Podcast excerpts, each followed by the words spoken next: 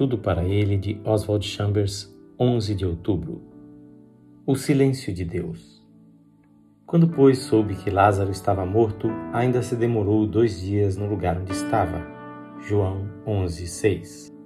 Terá Deus confiado em você, dando-lhe por resposta o silêncio? Um silêncio de grande significado? Os silêncios de Deus são respostas. Pense nos dias de absoluto silêncio naquele lar em Betânia, após a morte de Lázaro, porque Jesus não havia atendido ao pedido de Marta. Você já experimentou algo semelhante a isso em sua vida?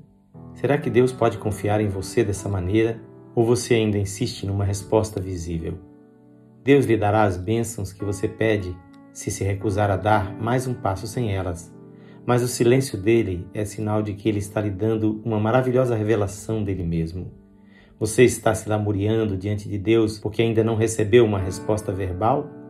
Você verá que Deus confiou em você da maneira mais profunda possível, respondendo-lhe com um silêncio absoluto não de desespero, mas de prazer, porque viu que você seria capaz de suportar uma revelação maior.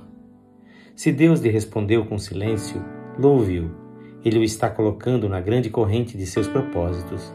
A manifestação da resposta no tempo é uma questão da soberania de Deus. O tempo nada significa para Deus. Durante algum tempo, talvez você tenha dito: Pedi a Deus pão e ele me deu uma pedra. Não é verdade. Hoje você reconhece que Ele lhe deu o pão da vida. O que há de maravilhoso no silêncio de Deus é que ficamos contagiados pela quietude dele e nos tornamos totalmente confiantes. Sei que Deus me ouviu. Seu silêncio é prova disso. Enquanto você insistir na ideia de que Deus responda às suas petições dando-lhe a bênção desejada, ele o fará. Contudo, nunca lhe dará a graça do silêncio.